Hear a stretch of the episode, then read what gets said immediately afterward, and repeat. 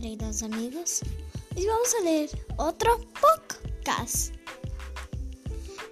Y se llama El lindo podcast. La historia se llama No sabía cómo educar hasta que te conocí. El autor no es desconocido. Así que empecemos, mamá. Su nombre era Mr. Thompson. Mientras estuvo al frente de su clase de quinto grado, el primer día de clases lo iniciaba diciendo a los niños una mentira. Como la mayor parte de los profesores, ella miraba a sus alumnos y les decía a todos que los querían, o los quiere muchos, muchos y por igual. Pero eso no era posible, porque ahí, en la primera fila, aletargado sobre su asiento, estaba un niño llamado Teddy Stoddard. Mr. Thompson había observado a Teddy desde el año anterior y había notado que él no jugaba muy bien con otros niños. Su ropa estaba muy descuidada y constantemente necesitaba darse un buen baño. Teddy comenzaba a ser un tanto desagradable. Llegó el momento en que Mr. Thompson disfrutaba al marcar los trabajos de Teddy, con un bolígrafo rojo haciendo una gran X y colocando un cero muy llamativo en la parte superior de sus tareas. En la escuela donde Mr. Thompson enseñaba, le era requerido revisar el historial de cada niño y ella dejó el expediente de Teddy para el final. Cuando examinó su expediente, se llevó una gran sorpresa.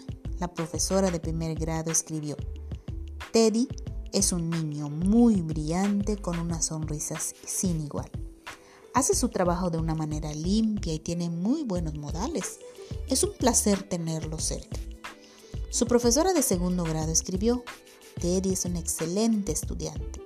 Se lleva muy bien con sus compañeros, pero se nota preocupado porque su madre tiene una enfermedad incurable y el ambiente en su casa debe ser muy difícil. La profesora de tercer grado escribió, su madre ha muerto. Ha sido muy duro para él. Él trata de hacer su mejor esfuerzo, pero su padre no muestra mucho interés y el ambiente de su casa le afectará pronto si no se toman ciertas medidas. Su profesora de cuarto grado escribió, Teddy se encuentra atrasado con respecto a sus compañeros y no muestra mucho interés en la escuela. No tiene muchos amigos y en ocasiones duerme en clase. Ahora, Mr. Thompson se había dado cuenta del problema y estaba apenada con ella misma. Ella comenzó a sentirse peor cuando sus alumnos les llevaron sus regalos de Navidad. envueltos con preciosos moños y papel brillante, excepto Teddy. Su regalo estaba muy, muy envuelto y con un papel amarillento que él había tomado de una bolsa de papel. A Mr. Thompson le dio pánico abrir ese regalo en medio de las otras presentes. Algunos niños comenzaron a reír cuando ella encontró un viejo brazalete y un frasco de perfume con solo un cuarto de su contenido. Ella detuvo las burlas de los niños al exclamar lo precioso que era el brazalete, mientras se lo probaba y se colocaba un poco del perfume en su muñeca. Teddy, Teddy Stoddard se quedó ese día al final de la clase el tiempo suficiente para decir, Mr. Thompson Mr. Thompson. El día de hoy usted huele como solía oler mi mamá.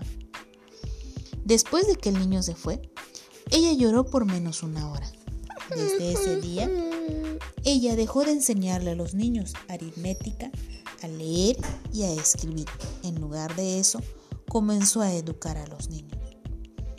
Mr. Thompson prestó atención especial a Teddy Conforme comenzó a trabajar con él, su cerebro empezó a revivir.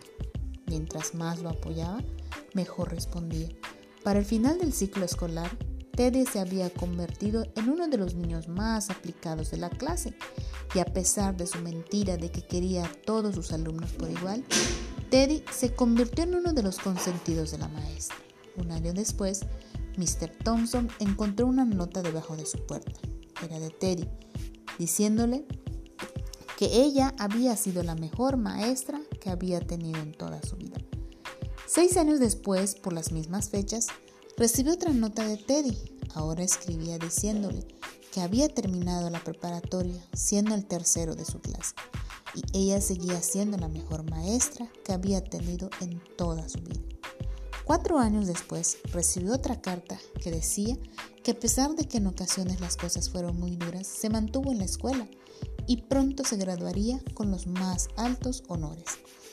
Él le reiteró a Mr. Thompson que seguía siendo la mejor maestra que había tenido en toda su vida.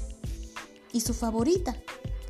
Cuatro años después recibió otra carta. En esta ocasión le explicaba que después de que concluyera su carrera quería viajar un poco. La carta le explicaba que ella seguía siendo la mejor maestra que había tenido y su favorita. Pero ahora su nombre se había alargado un poco. La carta estaba firmada por el doctor Teodoro F. Stoddard. La historia no termina aquí, existe una carta más que leer. Teddy ahora decía que había conocido a una chica con la cual iba a casarse.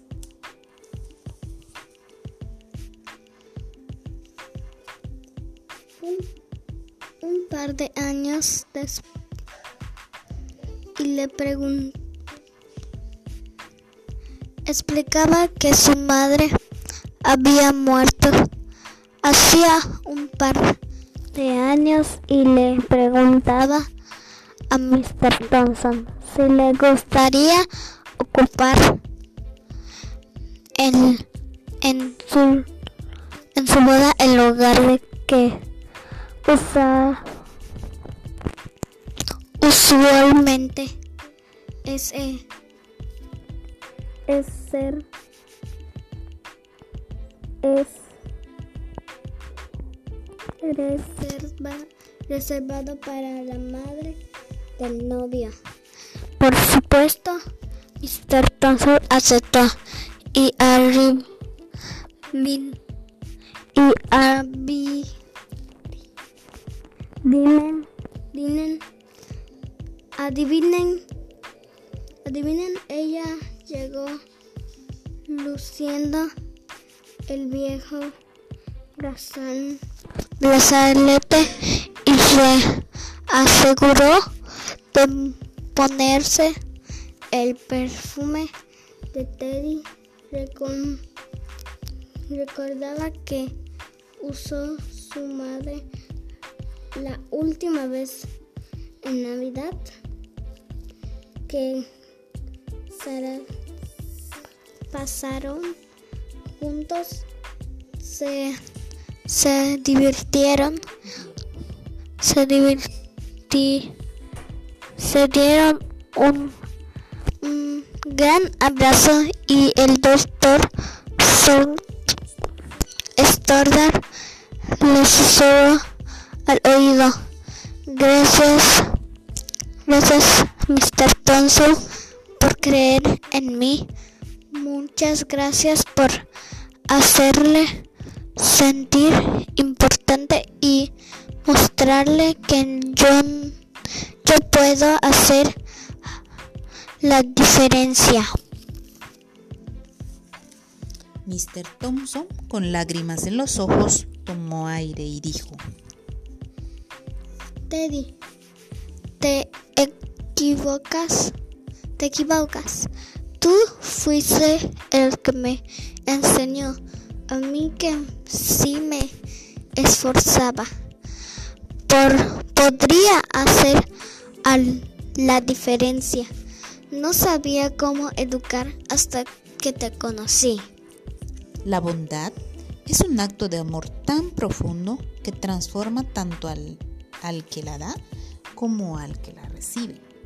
Ahora te haremos una pregunta a esta niña bonita llamada Arita May.